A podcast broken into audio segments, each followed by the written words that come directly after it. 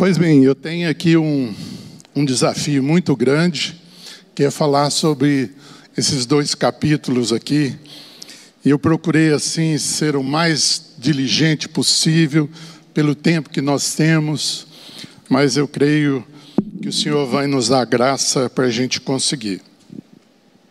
Só lembrando aqui alguns propósitos dessa carta, né? A importância da centralidade da pessoa de Cristo e ele como sumo sacerdote eterno de uma nova aliança. Esse é um dos temas principais da, da, da carta aos Hebreus. A segunda é a nova maneira de ler o Velho Testamento e, e é uma carta de encorajamento a esses irmãos que estavam sofrendo perseguição dos judeus, perseguição dos romanos. Então era luta dos dois lados, né?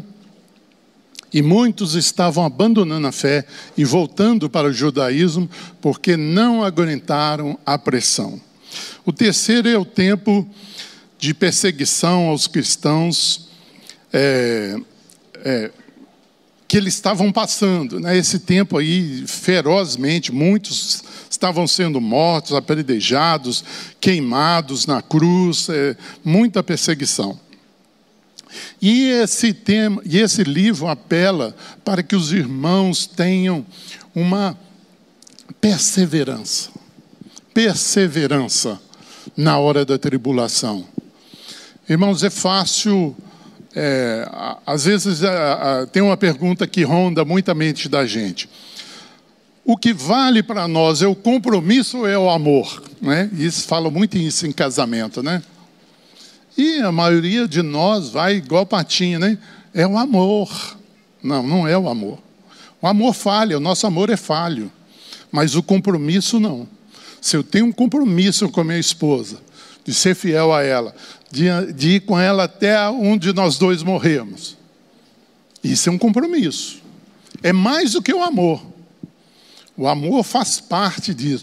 O amor é algo que nós cativamos à medida que nós crescemos em Cristo. Né? Mas o compromisso é, é principal. E a persistência. Eu vejo irmãos sem nenhuma persistência dentro do casamento, qualquer coisa. Né? Então, ter persistência, firmeza na fé, é o outro tema disso. Mesmo se for necessário o nosso martírio. Então, esses três temas aí, eu creio que resume bem o, o, o livro de Hebreus. Então, nós vamos começar aí no capítulo 11. É, ele vai estar definindo aqui né, a fé e como ela se manifesta. Ora, Hebreus 11, 1. Ora, a fé é a certeza das coisas que esperam, a convicção de fatos que não se veem, pois pela fé os antigos obtiveram bom testemunho. Esses dois versículos nos dão uma, uma, uma, assim, um, um pequeno vislumbre do que é a fé. Primeiro nós temos que saber a fé em quê? Já encontrou pessoas, quando você está falando de Jesus, e ela fala para você assim: Eu tenho uma fé muito grande. Mas você pergunta para ela: fé em quê? Ah, fé em Deus, fé, fé na igreja que eu estou frequentando, né? Mas não é a fé em Jesus. É essa fé que vai nos transformar, essa fé que vai operar algo em nós. Então, ele está falando aqui que fé é uma certeza e uma convicção no Espírito. Vocês já viram, eh, esse aqui é o próximo tema, depois eu dou esse exemplo. Então, a fé nos, me leva a dar um bom testemunho. É isso que está falando aqui. Se eu estou dando mau testemunho, é porque eu estou com algum problema na minha fé. Se você está fazendo o testemunho seu não tem sido bom, alguma coisa está errada na sua fé. Sua fé está baseada em alguma coisa que não é real. E Cristo é real. A sua salvação é real. Você, como filho de Deus, é real. O Espírito entrou em você e gerou uma nova criatura. E essa criatura tem que ter fé, ué. Fé é dom de Deus, né? Um outro erro que está aqui, eles falam o seguinte: que a fé move Deus. Isso é um engano, irmãos.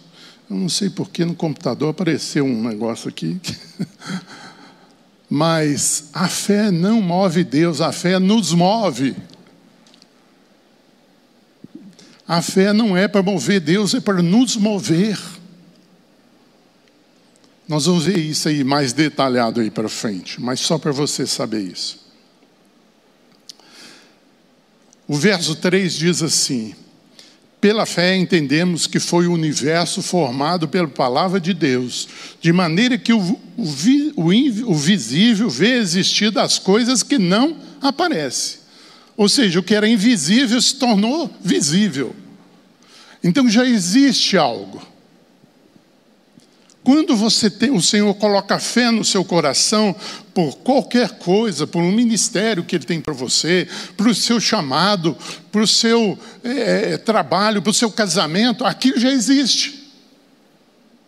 O que, que você precisa fazer? Exercer a fé. E nós vamos falar sobre isso aqui. A fé, aqui tem o terceiro princípio da fé. A fé tem que ser proclamada, tem que ser falada tem, já viu pessoas falar assim: ah, eu tenho uma fé no coração, e nada acontece na vida delas. Porque a fé está embutida lá, ela não se manifestou, e fé embutida não é fé, é uma mera esperança. É um mero desejo, sei lá, alguma coisa desse nível.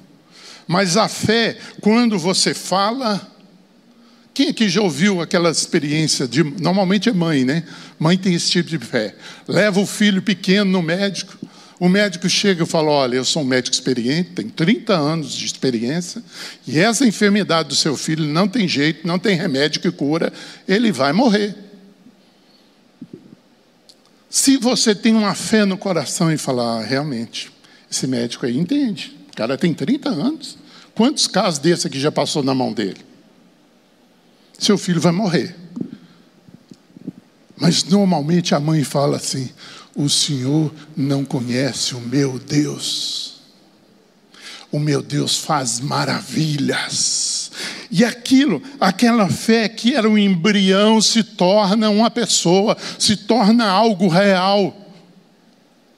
Sabe o que vai acontecer? Seu filho vai ser curado.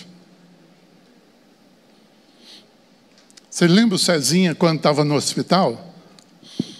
Que teve aquela teve o grau mais alto que existe de malária.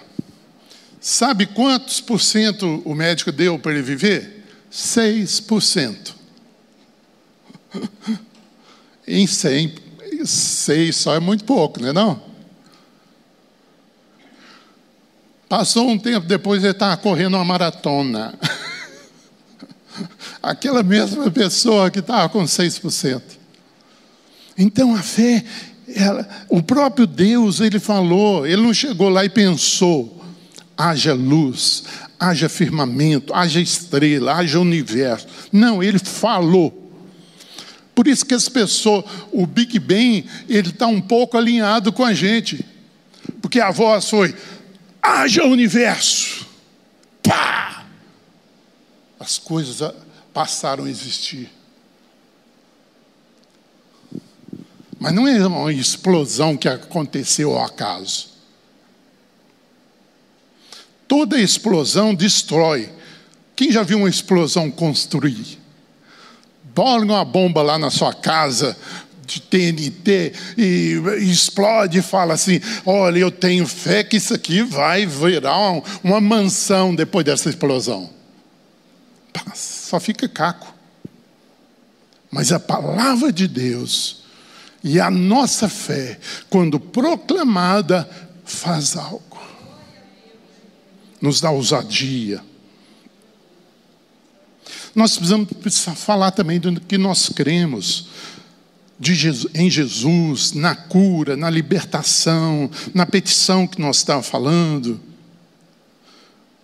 Fé só no coração é inoperante. Ponha isso no seu coração. Esses três princípios né, são muito importantes. Agora nós vamos falar de exemplos aí do Velho Testamento, né? Hebreus 4:11. Pela fé, Abel ofereceu a Deus mais excelente sacrifício do que Caim, pelo qual também obteve testemunho de ser justo, tendo aprovação de Deus quanto às suas ofertas. Por meio dela também, mesmo depois de morto, ainda fala. Cara, isso aqui tem um negócio a ver com a gente. o que que vai ficar quando nós morrermos? O que nós fizemos pela fé. A nossa vida de fé. É isso que os nossos netos vão falar. Olha, minha, minha avó era uma mulher de fé. Eu lembro da, da, da, da avó da, de uma, uma, uma, pessoa que é membro da comunidade, ela não está aqui agora, está no exterior, e ela mostrou a carta da avó dela, a carta que ela fez para Deus, pedindo a conversão da sua família. E as lágrimas dela caíram na carta, ela regou aquela carta com lágrimas. Que tremendo isso, cara. Tremendo isso. E ela viu toda a sua família sendo salva por uma carta que a avó dela escreveu há muito tempo. A fé que vai ficar, é o nosso testemunho que vai ficar depois que morrermos, irmãos. Né? Aquele negócio, depois que o cara morre, todo mundo é bonzinho. Ah, ele é tão bonzinho. Bonzinho nada. O cara era um safado, sem vergonha. E mundo para agradar a viúva. Fala, ah, o cara era. Diferente de quando morre um crente.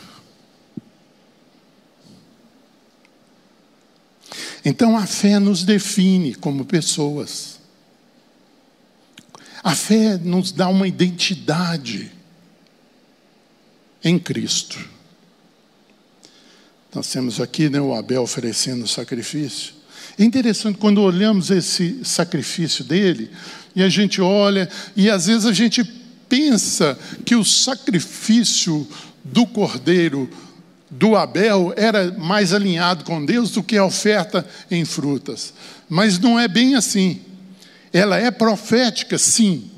Mas também, você vai lá no texto fala assim: Deus não se agradou de Caim e da sua oferta. Ele já estava reprovado. Então, quando nós trazemos oferta ao gasofilácio, se nós estamos desaprovados, não adianta, meu irmão. Primeiro nós precisamos ser aprovados diante de Deus. Pela fé, Enoque foi trasladado para não ver a morte. Não foi achado porque Deus o trasladara pois antes da sua trasladação obteve testemunho de haver agradado a Deus. Pela fé nós vamos ressuscitar um dia, irmãos. Pela fé nós andamos com o Senhor. Pela fé passamos pelas tribulações. Conta-se de uma, uma família que tinha uma filha pequena e eles mandaram a filha, ela falou: Olha, hoje nós temos um compromisso, nós vamos te deixar na igreja, depois do culto a gente te pega lá, ok? Tá. Ó, mas uma coisa, você vai prestar atenção que o que o pastor está pregando e depois você vem e conta para a gente. Tá bom, pai, pode deixar. Final do culto, tá? O culto, ah, aí a menina falou: Pai, mãe, foi uma bênção o culto. O que, que foi? Olha, o pastor pregou a respeito de um homem que chamava Enoque. E a história é a seguinte, pai. Esse homem foi andando com Deus, foi andando com Deus, foi andando com Deus, foi andando com Deus. Até que Deus falou para ele assim: Enoque, a sua casa, a minha casa está mais perto que a sua. Vamos para minha casa? Define bem esse cara. Ele foi andando, andando, andando com Deus, e Deus falou: cara, aqui está pertinho, vamos para minha casa. E é isso que nós precisamos, irmão. Que testemunho maravilhoso, né? De fato, sem fé é impossível agradar a Deus. Porquanto é necessário que aquele que se aproxima de Deus creia que Ele existe e que se torna galardoador dos que o buscam. Irmão, isso aqui está falando da oração nossa. Quando nós oramos ao Senhor, se não tiver fé ali, vira uma reza. E falar em reza, irmãos, nós temos muitas orações na igreja que são rezas. Sabe aquela oração assim, Senhor, abençoe o papai, a mamãe, o cachorrinho, o papagaio. Virou reza. Nós passamos a não ter uma comunhão íntima com o Pai, não temos fé para nos aproximar e saber que Ele está nos ouvindo. Se nós tivermos a convicção e fé que Ele está nos ouvindo, a nossa oração vai ser diferente. Pensou você chegar diante do seu pai carnal e falar assim: amantíssimo pai? Ó, não dá, cara. Que intimidade é essa? Não dá. A fé é condição para agradar a Deus. Tem um, um versículo no Salmo 91 que fala assim: apegou-se a mim com amor. É assim que fala, apegou-se. Eu livrarei. Eu livrarei. E no versículo anterior está falando de áspide, de serpente, de de coisas ruins que vêm sobre a vida da gente. Mas se apegou ao Senhor, o Senhor vai te livrar. A fé nos leva a crer na palavra inspirada de Deus. Irmãos, ler a Bíblia sem fé é terrível. É terrível. Vamos lá, para frente, nosso tempo é pouco. Ele começa a citar, né? Noé constrói uma arca. Irmãos, eu não entendo uma maior loucura do que essa. Trazendo ao nosso tempo presente, é como se Deus chegasse para um de nós e falasse: Olha, constrói uma nave espacial, vou te dar a medida dela. E você compra, vende tudo que tem, e aí começa a construir uma nave sem motor, sem sem nada que vai, sem nenhum flap, sem nada que vai mudar a direção. Primeira coisa, o que, que a sua família vai pensar a seu respeito? Eu estava procurando uma vez um exemplo de bom pai no Velho Testamento e comecei a correr, cara, tive dificuldade. Mas quando eu me deparei com Noé, eu falei: esse é o cara. Esse é o cara que ele falou: tem uma ideia louca que Deus me deu e vocês estão comigo. A mulher dele falou: estou com você, não é? Porque eu te conheço. Eu conheço a sua história, eu sei da sua intimidade com Deus, estamos juntos. Chegou para os três filhos, tenho isso, e você, pai, nós te conhecemos, pai. Você é assim com o homem lá de cima. Estou junto com o Senhor. É louco, louco, louco. Mas eu estou junto. Isso é que é ser um pai, irmãos. Isso é que é ser um pai que dá testemunho para os filhos. Abraão sai sem. Abraão é o pai da fé, né? Não vou nem falar, né? Deus fala, vai e ele vai, cara. Aquele cara é muito doido. Isaac abençoou, né? Jacó e Esaú e fez tantas coisas maravilhosas. Pela fé, Jacó abençoou seus filhos e profetizou para cada um deles o que haveria de vir. Pela fé, José fez menção do êxodo e deu ordem quanto a seus ossos. Cara tinha intimidade com Deus. Estava lá no Egito, governador do Egito. Pronto, vou ficar por aqui. Mas ele tinha intimidade com Deus. Ele falou: Olha, não vai ser no meu tempo, mas quando o povo sair, vocês levam os meus ossos. Eu quero ser enterrado lá com os meus pais. E assim fizeram com esse homem. Pela fé, Moisés recusou ser chamado filho da filha de Faraó. Olha que loucura esse homem. Criado ali, né? no bom e do melhor, com toda a cultura que o Egito possuía na época. E um belo dia toma uma opção, fala, não, quero viver com aquele povo lá escravo. Você é doido, Moisés? Quero. E aí Moisés faz né, tantas obras, livrou aquele povo todo lá do deserto, lá do Egito, né, levando para Canaã. As muralhas de Jericó, irmãos, as ruíram, passavam quatro carruagens nessa, ela era tão larga que passava quatro carruagens assim, ó, uma junto da outra. Imagina um negócio desse cair. E, os, e Deus falou para os caras: grita que cai. Irmão, fé é uma coisa muito louca. Por isso que a Bíblia fala: os loucos não, erra, não errarão o caminho, porque nós somos loucos mesmo, irmão. Pela fé, Raab não foi destruída. O que aquela mulher tem? Aquilo gerou, Deus gerou uma fé nela e ela acolheu aqueles espias. E Deus falou: ó, por, por esse ato que você fez, é o chamado amigo dos evangélicos, né? Ela era um amigo dos evangélicos, olha que coisa. E Deus falou: por isso eu vou te abençoar. E essa mulher fez parte da genealogia do nosso Senhor Jesus. Uma prostituta.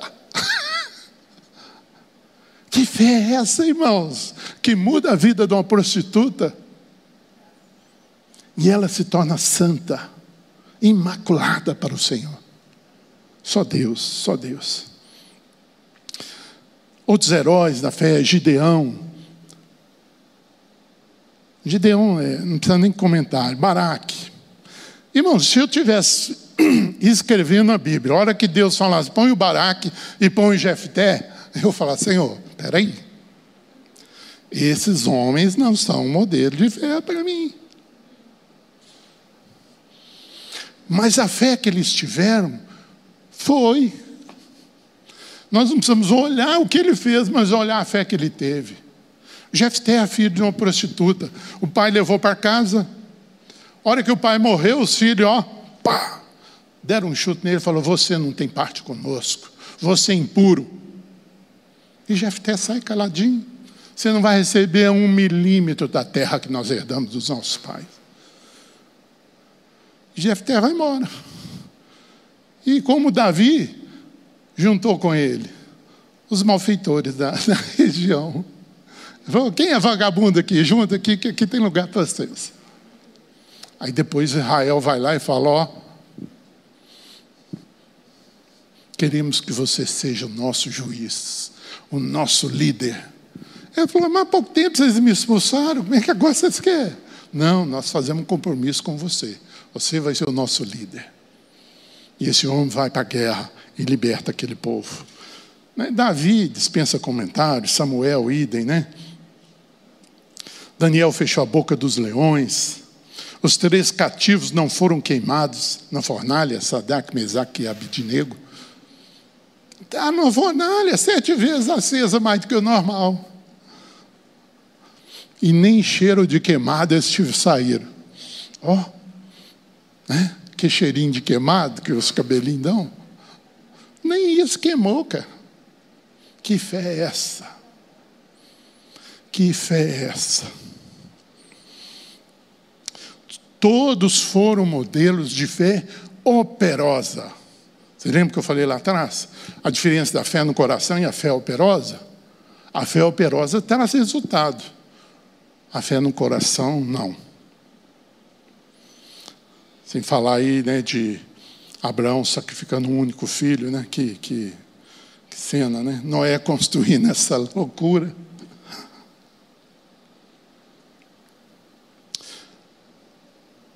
Agora nós vamos para o verso 35 e 36. Mulheres receberam pela ressurreição seus mortos. Os caras tinham morrido, as mulheres creram, ó, cara levantou do túmulo e voltou. Alguns foram torturados, não aceitando seu resgate para obterem superior ressurreição. Meu Deus. Superior ressurreição. Grava isso no seu coração, meu irmão. Outros, por sua vez, passaram pela prova de escárnios, de açoites, sim, até de algemas e prisões. Isso é uma realidade para muitos irmãos hoje. Na China, nos países muçulmanos, estão dando a vida, porque eles não vão negar o Messias.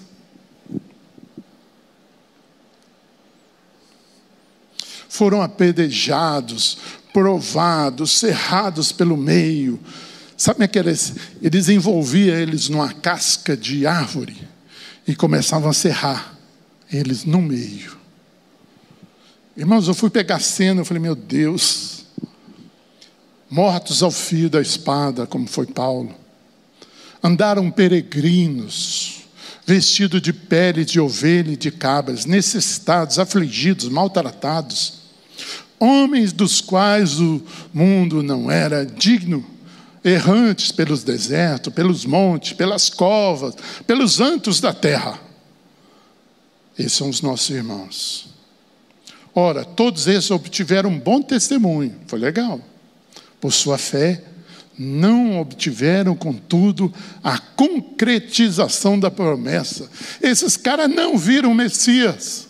Esses caras não viram o Senhor Jesus Cristo, que é o privilégio que nós temos hoje de recebê-lo, de, de ter uma intimidade com Ele, de, de mirar nele e fazer dele o nosso modelo. Por haver Deus provido coisa superior a nosso respeito. Irmãos, sabe o que esse versículo está falando? Que o que nós temos é maior do que Sansão teve, que do que Jefté teve, que o Davi teve, que o Daniel teve, que os é maior, irmãos.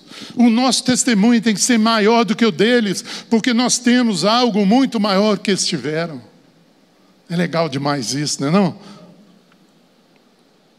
São exemplos de ousadia e coragem. Irmãos, será que às vezes nós pensamos, será que eu teria essa coragem? Irmãos, deixa eu falar uma coisa. Você vai ter a coragem. Porque você serve a um Deus. Você já tem intimidade com Ele. Você sabe quem Ele é.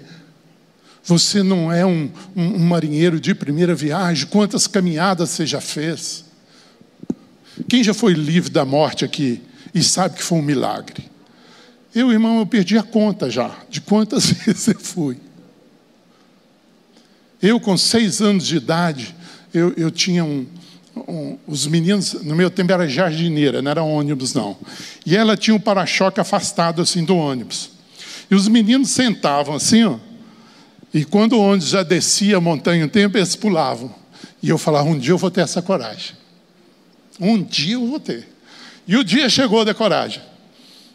Só que o inteligente aqui, em vez de sentar assim, sentou assim. Quando o ônibus arrancou e era uma descida, todo mundo pulou e eu pulei. Só que meu pé engarranchou. E o ônibus foi me, me arrastando. Aqui em mim ficou carne viva. Irmãos, o que que parou esse ônibus? Vocês não acreditam. Numa descida, ele arrancando, porque logo na frente ia ter uma subida, então ele acelerava ali para pegar o embalo, apareceu um cara a cavalo. Para mim foi um anjo. Porque um cara a cavalo cortar um ônibus, eu não conheço ainda cavalo que corta ônibus. O cara parou o ônibus, foi lá e falou com o motorista: tem um menino agarrado aí atrás, desmaiado aí, não sei se já morreu, pega ele. Aí alguém olhou e falou: ah, ele é neto do, do meu avô chamava Oliveira, é neto do lá, está lá, Soliveira. Leva lá para casa dele lá. Aí levaram e tal, e eu acordei sendo debaixo, tomando banho e assim debaixo de chuveiro e aquele sangue escorrendo assim. Irmão, isso foi uma, mas teve várias que o Senhor me livrou. Perguntaram para uma das mães desse jovem aí, se você encontrasse com o executor do seu filho, o que, que você faria? Se ele viesse na porta da sua casa, primeiro eu ia convidar ele para entrar. E eu ia agradecer ele. Isso não entrevista ela dando. Falando, você está doida? Vou, porque ele subiu como um mártir, o maior privilégio que o cristão pode ter.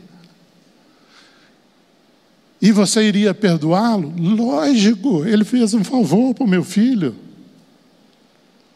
E depois eu ia falar: você também pode ter essa mesma salvação que meu filho teve.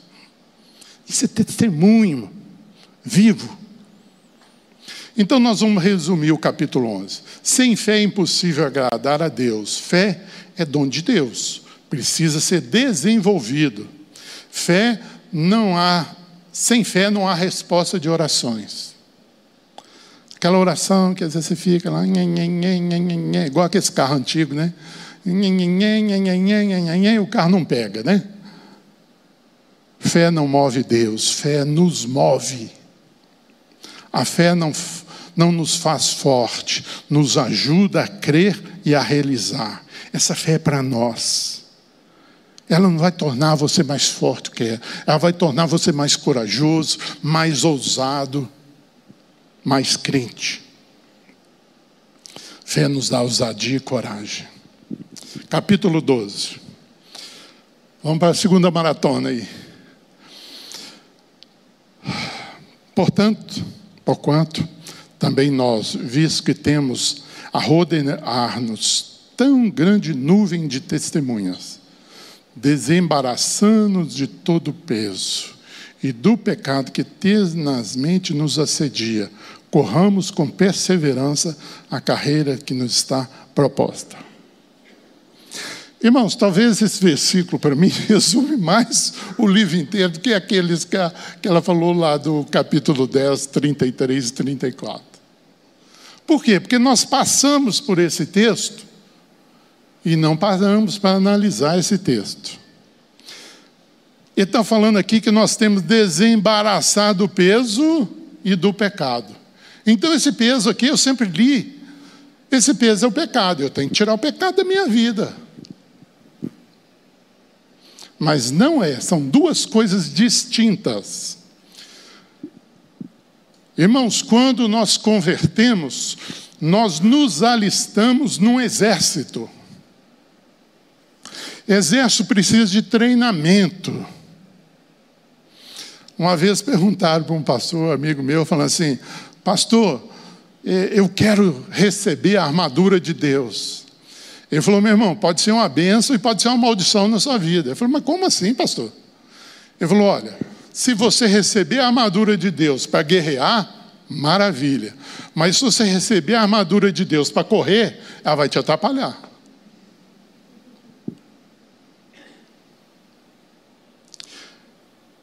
Então, o que é que tem nos, nos embaraçado e colocado um peso na nossa vida? tem nos enrolado. E não é necessariamente um pecado. Estranho isso, né? Falar isso. Mas você quer ver o que, que te, nos embaraça? Velhos hábitos. Você quer ver uma coisa? Jogar carta é pecado? Acho que necessariamente, na minha opinião, não.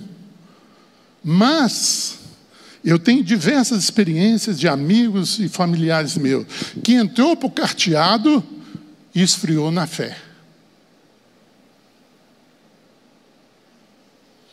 Ter dinheiro é pecado?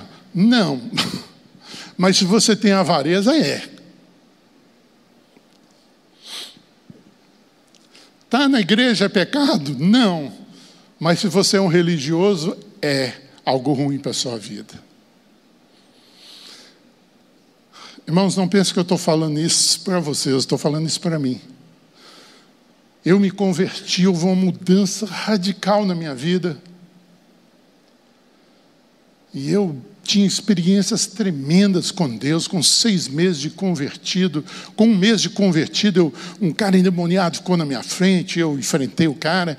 Com seis meses, eu tive uma cura física. Tinha muitas experiências com Deus, mas entrei para a igreja. E comecei a me envolver dentro da igreja. Eu era secretário da Assembleia, eu preparava o orçamento anual da igreja, eu era diácono, eu cuidava de um orfanato. Pai Robert, maravilha! Mas aquilo me tornou um religioso. Eu passei a dar mais importância às coisas do que a Deus. Irmãos, fiquei dez anos. Tirando o primeiro ano, que eu tinha muita experiência, nove anos. Nove anos na religiosidade.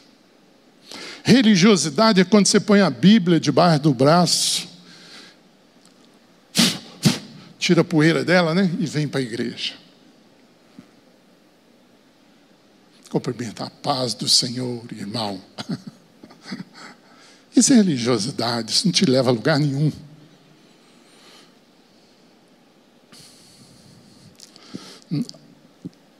Põe isso na sua mente, no seu coração. Relacionamento com Deus não é religiosidade. Não é você falar, eu tenho que fazer oração às sete da manhã, ao meio-dia, à uma da tarde.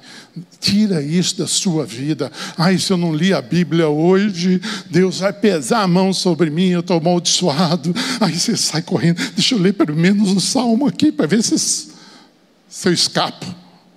Religiosidade. Vida cristã é, é um modo de viver, querido. Não é aqui na igreja que você vai mostrar para mim que você é crente. É lá na sua casa. É lá no seu trabalho. É diante da sua família. Diante daquele parente seu que tem uma doença mental, que te atordoa todos os dias, que é uma pedra no seu sapato.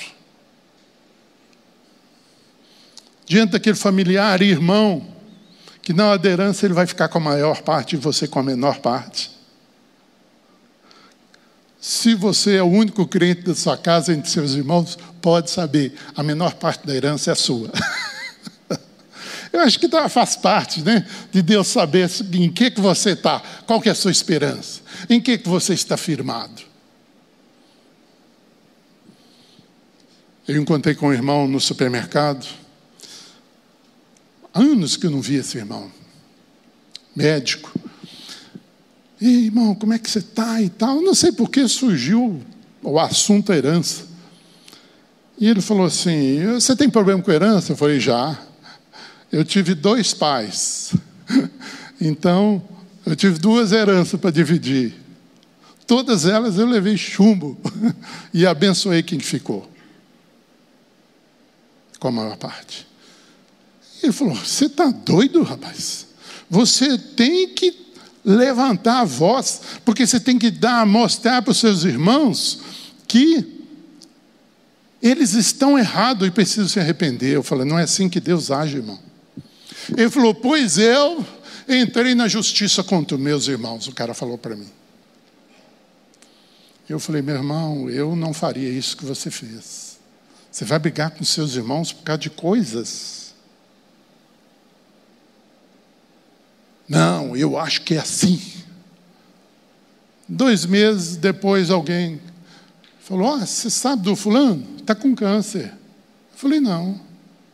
Passou mais dois meses, falou: Sabe do fulano? Morreu. irmãos, irmãos, tira esse peso das suas costas. Desembaraça dessas coisas apego ao filho, à filha, fica ali, ó. Os filhos não são seus, são do Senhor. Nós temos criado mal nossos filhos, nós achamos que os nossos filhos, ou é para nós, ou pior ainda, alguns falam é para o mundo. Não é para o mundo, os filhos são de Deus. Você acha que Ele te salvou para você ter filho para você mesmo? Os filhos são de Deus. E nós temos responsabilidade. Irmãos, está vendo? Esse versículo aqui, eu sabia que ele ia me pegar. Olhando firmemente, olha aí, para o autor e consumador da fé, Jesus, o qual, em troca da alegria que lhe estava proposta, suportou a cruz. Não fazendo caso da ignomínia, da, da, da ignomínia é, é o desprezo do povo judeu. Um mestre que tinha discípulos, de repente lá preso naquela cruz, sinal de maldição.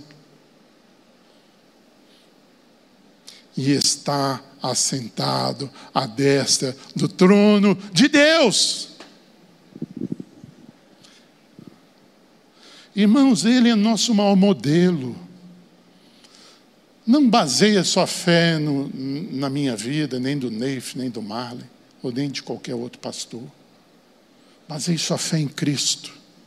O que ele fez é para nós fazermos iguais. Porque ele era homem, 100% homem. Já viu aquela historinha? Ah, porque era Jesus, por isso que ele não pegou. Cara, isso, isso aí é a historinha da carochinha. Não existe.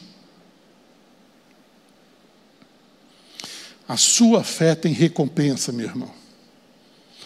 Toda vez que você exercer fé, algo tremendo vai acontecer na sua vida. Considerai, pois, atentamente aquele que suportou tamanha oposição dos pecadores contra si mesmo, para que não vos fatigueis, desanimando em vossa alma.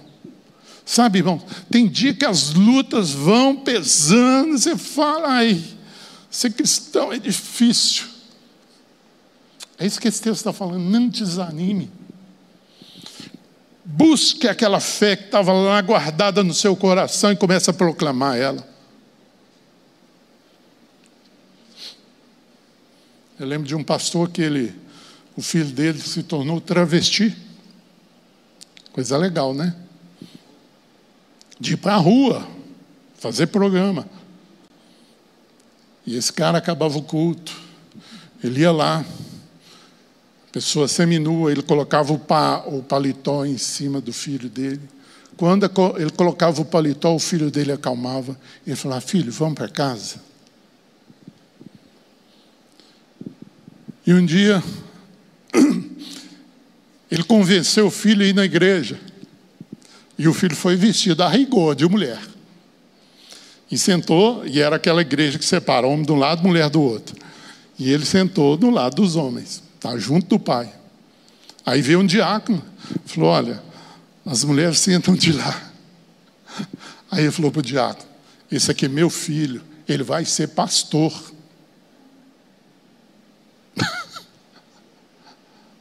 Irmãos, há olhos naturais, isso é uma coisa impossível.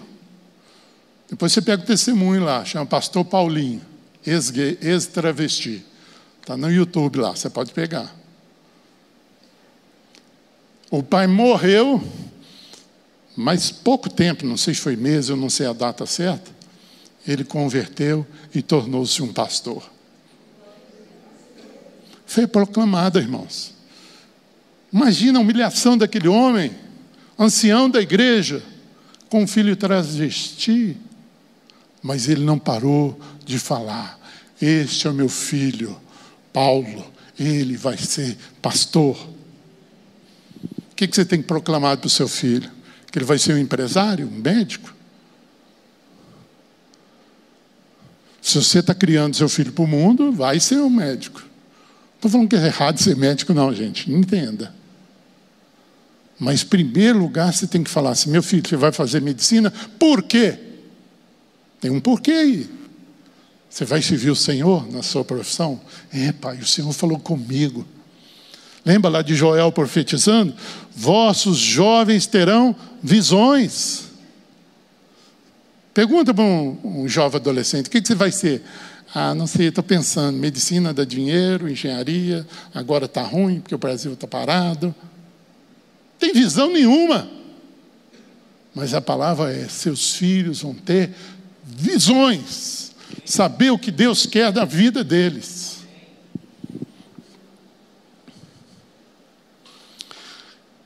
Cristo é o autor e consumador da fé. O que é consumador?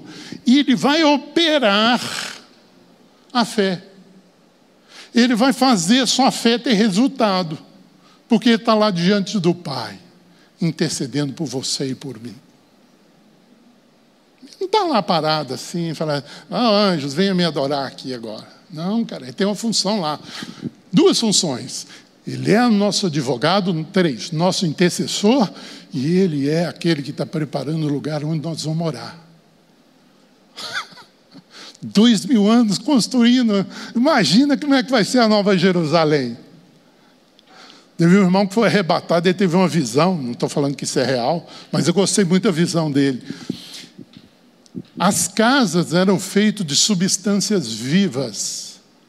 Não, não dá para entender isso. Mas de determinado em determinado tempo, ela, ela mudava a fórmula da casa.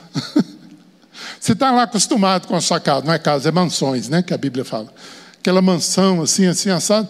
No, passa um tempo, você chega lá e fala, essa aqui não é minha casa, não. Você olha do lado, não é, a do outro. O número, o número é o meu, está escrito meu nome lá, Está escrito o nome de Jesus, o meu embaixo. Então é aqui. Aí você entra, sua casa está nova. Achei muito massa essa, essa visão desse irmão. Porque o Senhor. Ai, agora é bravo. Porque o Senhor corrige a quem ama e açoita todo filho a quem recebe. E é para a disciplina que perseverais. Deus vos trata como filhos, pois que filho há que o pai não corrige? Se o seu pai não corrige você, ele não te ama. Se o seu pai na sua infância não te corrigiu, é porque você, ele, você não o amou, ou ele não te amou. Se você não tem corrigido seus filhos, está faltando amor no seu coração. Eu lembro do meu filho uma vez. Ele, ele, ele começou a repetir o mesmo erro, mesmo erro, mesmo erro. A gente já tinha dado castigo, já tinha tirado internet, tinha tirado tudo dele. E chegamos para ele e perguntamos: Meu filho, o que, que eu faço com você? Sabe o que, que ele respondeu para mim? Eu não sei se foi para mim, foi a Rosângela, eu já estou confundindo. Acho que foi com ela. E ele falou para ela assim: Mãe, eu estou precisando de apanhar. E isso um garoto de 13 anos, irmãos. Ela falou, pode deixar, filho. Chinelinho está aqui, deita aqui no colinho da mamãe.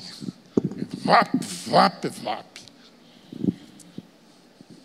Tem um lugar apropriado para você corrigir seu filho. Afofadinho, musculatura própria. Depois abraçou ela, os dois choraram juntos.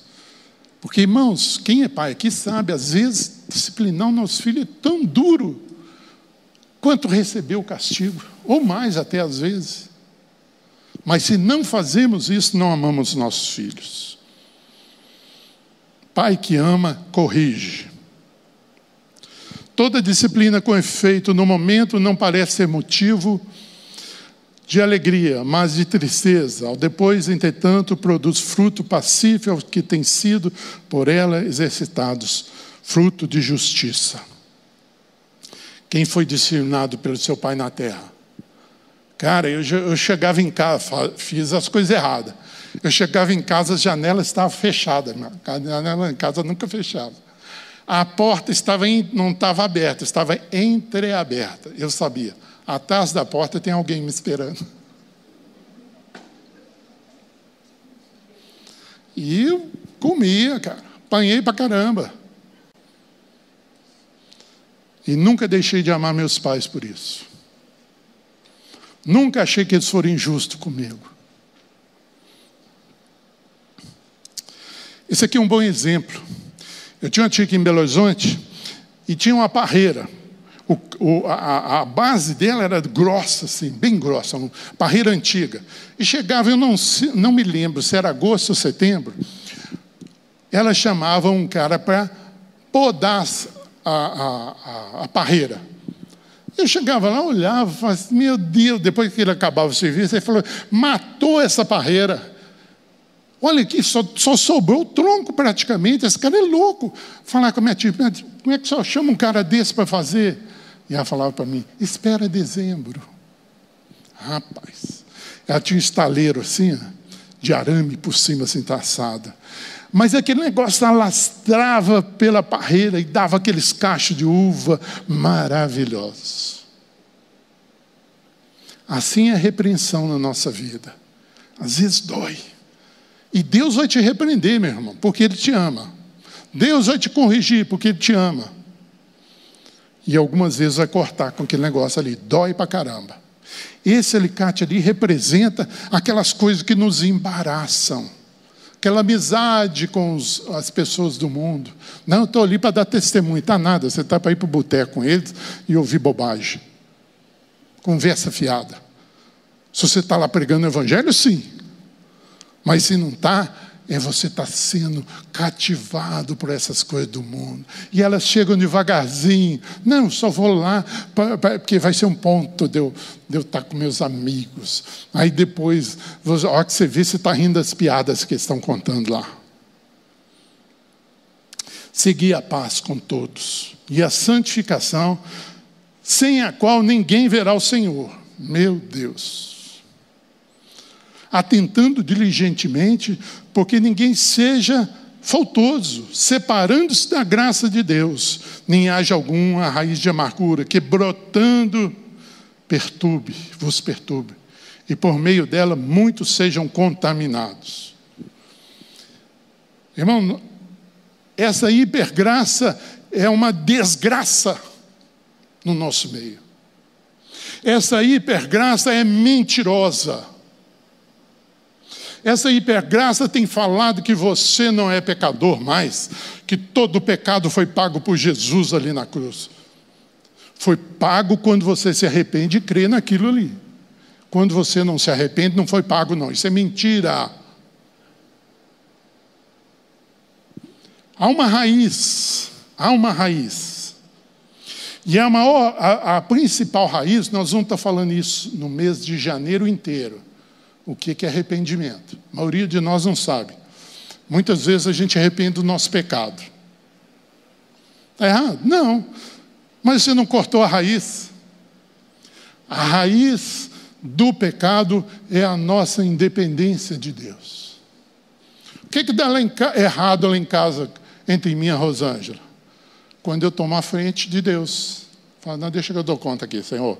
Fica de fora. Aí quando eu ponho meu dedo, dá tudo errado.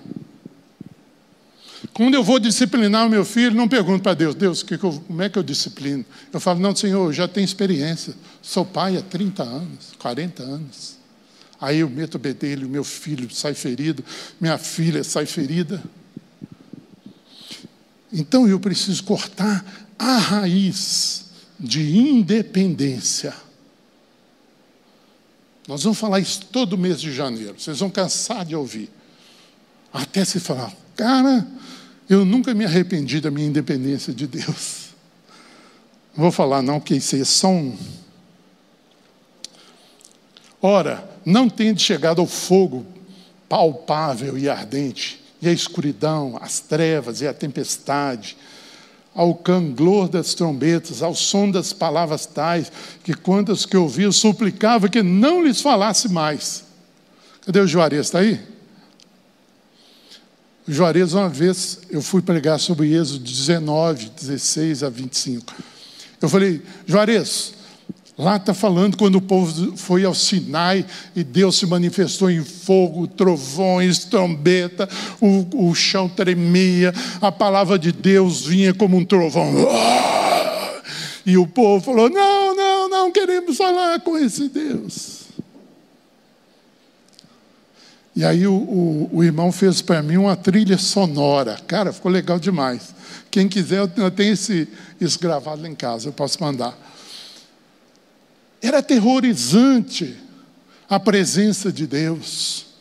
Mas nós, irmãos, estamos em uma nova experiência. Mas nós chegamos não ao Monte Sinai, nós chegamos ao Monte Sião. Faz toda a diferença. A cidade do Deus vivo, a Jerusalém celestial, a incontável hoste de anjos e a universal assembleia, a igreja dos primogênitos, arrolado nos céus, e a Deus, o juiz de todos, e aos espíritos dos justos aperfeiçoados. Você faz parte disso aqui, ó. Você faz parte disso e não se arrede nem para a direita, nem para a esquerda. Há um caminho para seguirmos.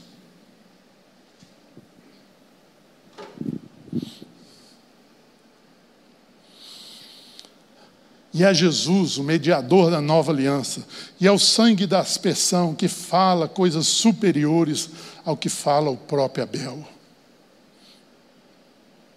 Por isso, recebendo nós um reino inabalável, retenhamos a graça pela qual sirvamos a Deus de modo agradável, com reverência e santo temor.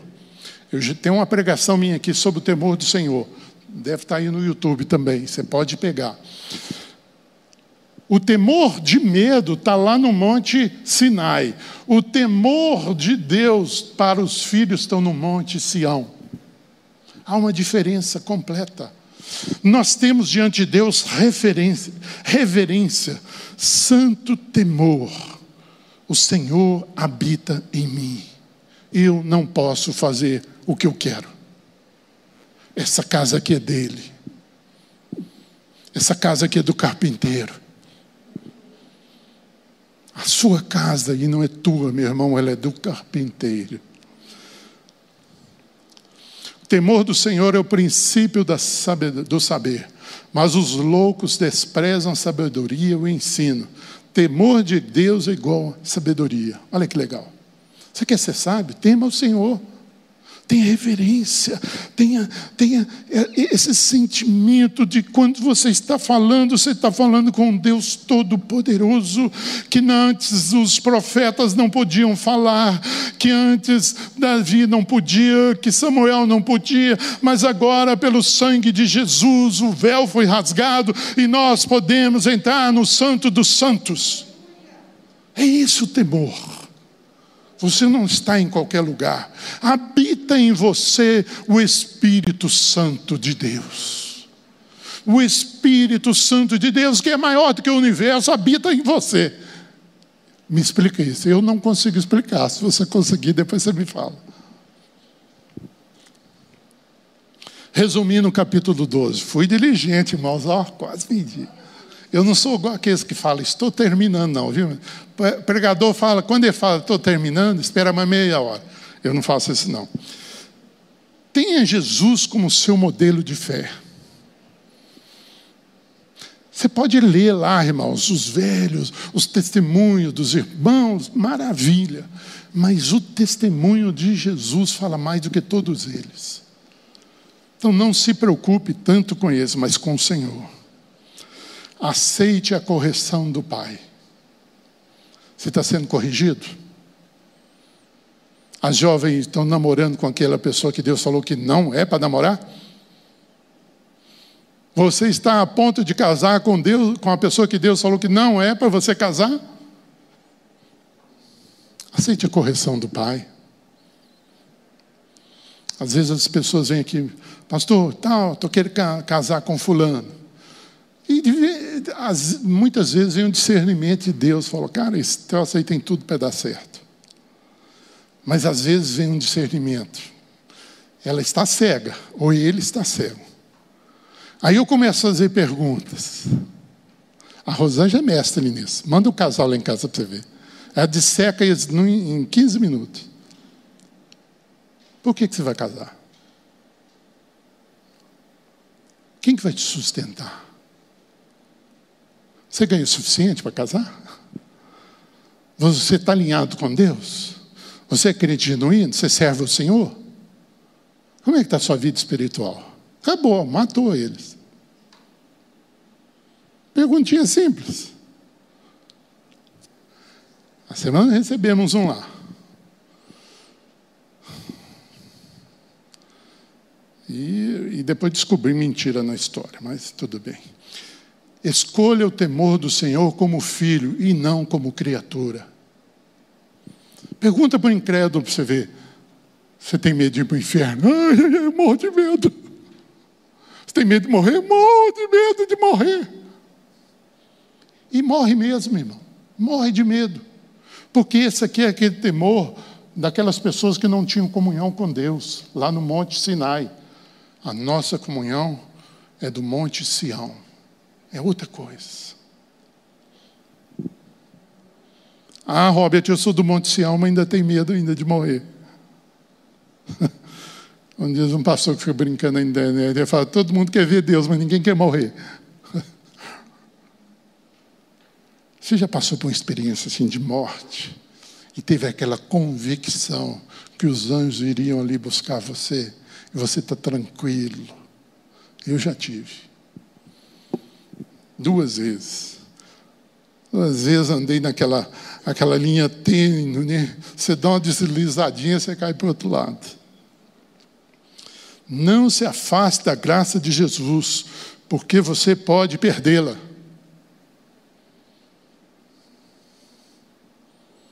E essa frase aqui vai em conta a hipergraça.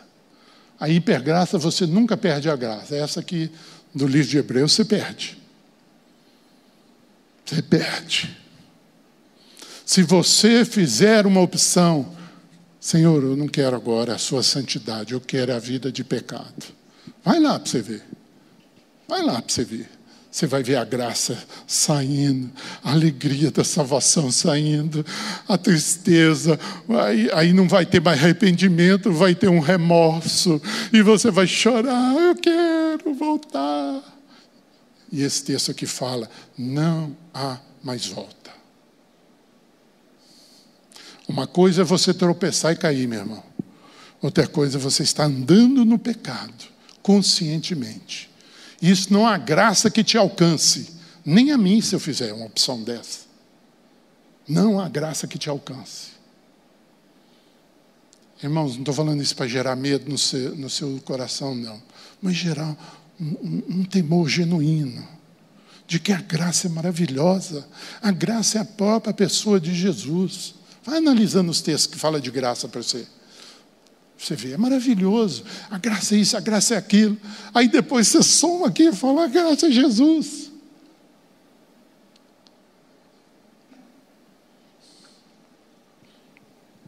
Sabe por quê, irmão? Porque eu quero que você esteja no julgamento lá de Apocalipse 4 e não do Apocalipse do capítulo 19.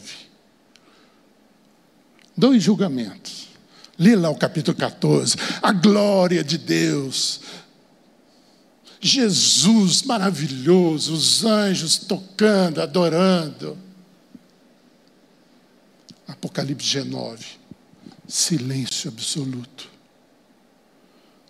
O medo do Apocalipse foi tão terrível que a terra fugiu. Eu não sei para onde que ela foi, mas ela fugiu. Está escrito lá. Irmãos, nós vamos estar em nome de Jesus nesse Apocalipse 4, vendo a glória do Senhor, sendo justificados pelo Senhor, sendo agraciados pelo Senhor. Amém? Aleluia. Consegui.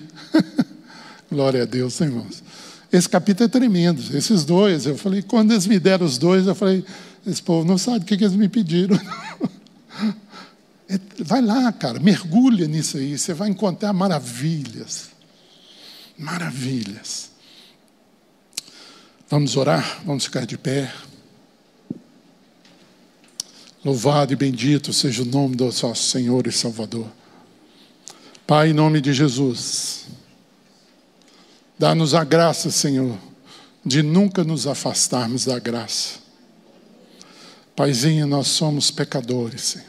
Erramos tantas vezes, mas não nos afastamos da graça, não nos afastamos do temor do Senhor, não nos afastamos do sangue precioso, não queremos ser independentes do Senhor, nós queremos estar 100% dependentes de Ti, Senhor.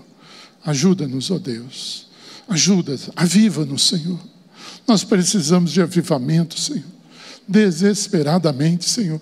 Nós queremos ver o Espírito do Senhor movendo, trabalhando, é, falando com as pessoas, atraindo as pessoas, convencendo Senhor da vida que elas levam. Mas também precisamos, Senhor, do Teu Espírito para gerar em nós um genuíno arrependimento. Em nome de Jesus, Senhor, eu quero orar pelos enfermos aqui. Confiados na tua palavra, Senhor. Gerando essa fé agora no coração de cada enfermo aqui.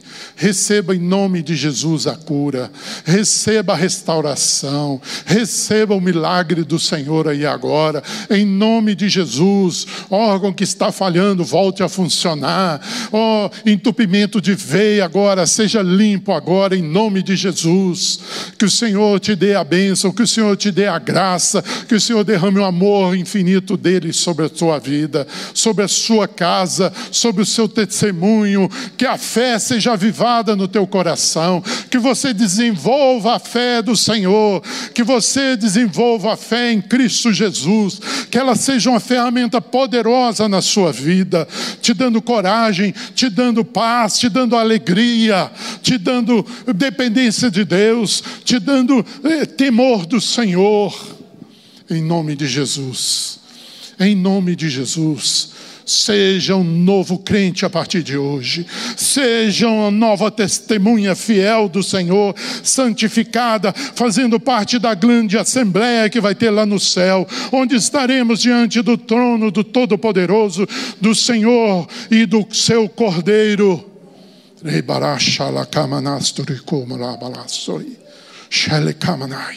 Liberahatoi nisei. O Senhor nos chama nessa manhã a um novo tempo, a um novo tempo, a um novo tempo de fé. Você não vai ser essa pessoa tímida mais. Você não vai ter mais vergonha do Evangelho.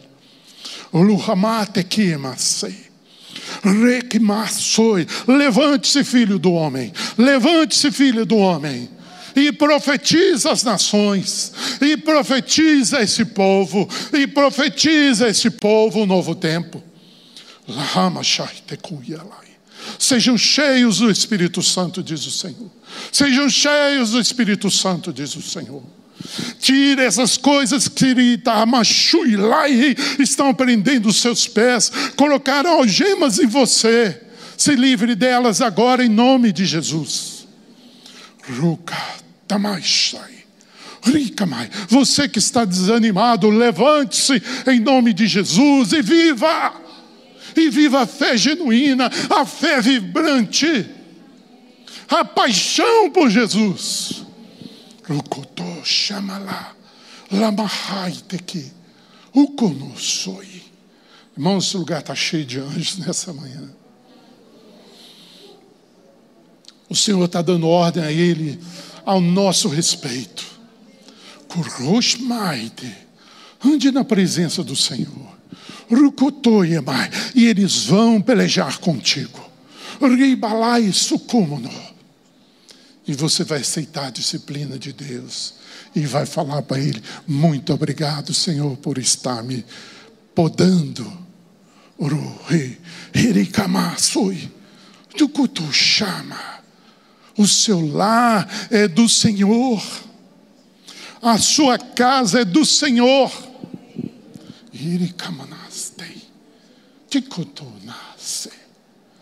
O que está vendo lá na sua casa? O diabo está comendo com um prato as migalhas que estão caindo quando você briga com a sua esposa, quando você briga com seus filhos. Nerimata, cai isso. Dê um regime para o diabo na sua casa.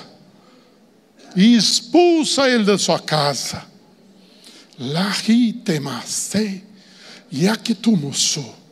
Porque virão tempos, virão tempos que a sua religiosidade não vai te segurar.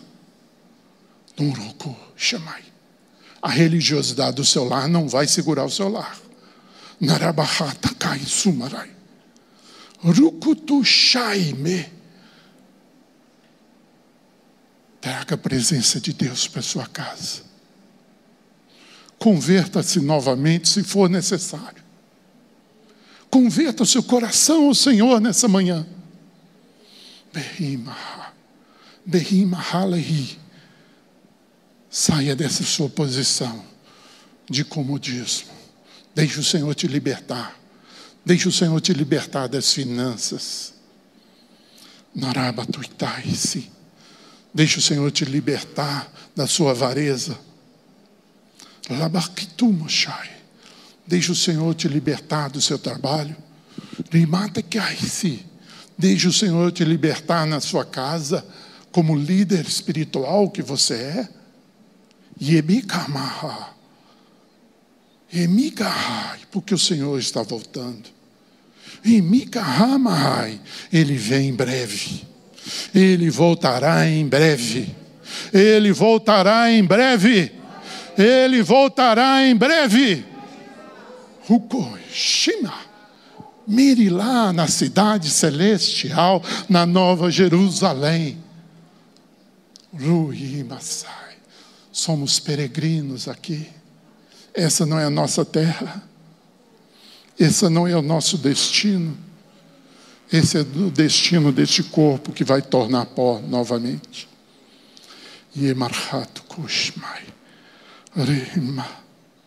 Rima. Arrependa-se. Arrependa-se. Arrependa-se.